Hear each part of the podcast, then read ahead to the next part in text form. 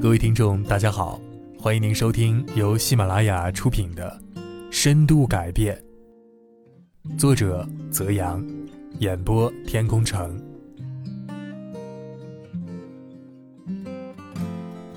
接受真实，并非要我们一味的屈从现实，而是看看哪些地方被自己忽略了，哪些地方可以改进，哪些可以做得更好一些。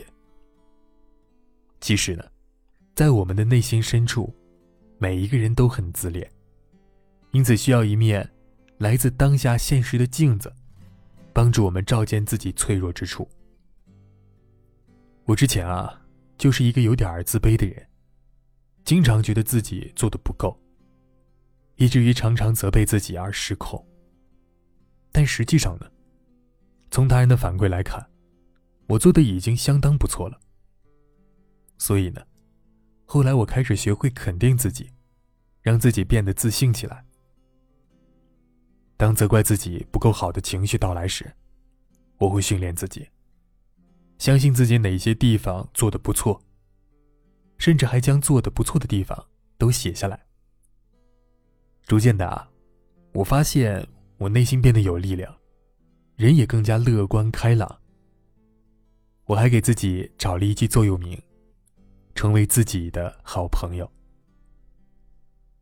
如果我是自己的朋友，看到自己关切的朋友妄自尊大时，我会提醒对方，该注意了，这并不是你一个人的功劳。而是天时地利人和等等多种因素的助推。当朋友陷入自卑呢，我会提示对方：其实你已经很努力了，所以还是要看到自己的优点啊。所谓理想的状态啊，大概就是能与自己和谐相处。因为了解自己，所以能够不时的提醒自己：该控制时控制，该找自己的节律时。找规律，想办法。该放松一下时呢，就放松放松，活在此时此刻。第二呢，来自未来的真实。当我们对现实有了一个清晰的认识，我们会需要来自未来的灯塔做指引。这就像你明明知道自己现在的身体还不错，但未来必然会衰老一样。现在家庭还算和睦。但未来呢，必然是亲情更多，激情越少。虽然现在孩子们在膝下承欢，但未来呢，必然会离家独立生活。我们应该怎么办呢？人无远虑，必有近忧。还记得我们之前说的自控力当中有关即时满足和长远利益的策略吗？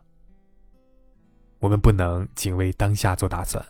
也就是即时满足，也要为未来做规划，就是长远利益。原因就在这儿。不管是生老病死，还是爱恨离别，都是真实的存在。只不过大多数人不愿意面对自己，假装看不见，不代表它不存在。所以啊，我们不仅要统筹现在的工作生活，也要为未来。做好规划。说了这么多啊，可能你又会问了，那我该怎么办呢？我的答案很简单，多做，多做到。每个人都知道行动的力量，但是你知道行动先于感觉这一原则吗？美国心理学家理查德·怀斯曼在畅销书《正能量》中。分享了人们对表现这一原理的重新解读。这一原理啊，最初是由当代心理学之父威廉·詹姆斯发现的，但是呢，不为当时的人们所接受。他发现啊，大部分人觉得理所当然的情绪与行为的关系，可能刚好相反。不是大多数人相信的，情绪引导行为。而是行为引发情绪。在人们的常识中呢，一般认为情绪是因，行为是果。因为幸福，所以微笑；因为悲伤，所以哭泣。但理查德·怀斯曼研究的结果呢，却与之相反。我们常常因为哭泣而悲伤，因为微笑而幸福快乐，因为行动而触发情绪。行动呢，先于感觉。了解了这一点呢，各位就会知道了，为什么讲了这么多有关自控的知识或者道理，最关键的还是践行。只有多做，才能改变。改变始于践行，终于践行。自控也是如此。我们想要控制自己的行为、情绪、注意力，可以先采取行动，比如微习惯、惯例举止、新的习惯养成、加入新环境等等。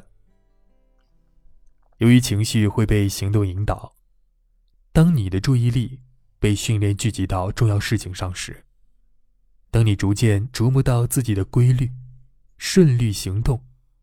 慢慢走向有意识的觉察。相信到那时呢，各位就会真的明白，原来啊，从自控到自律，是这么回事儿啊。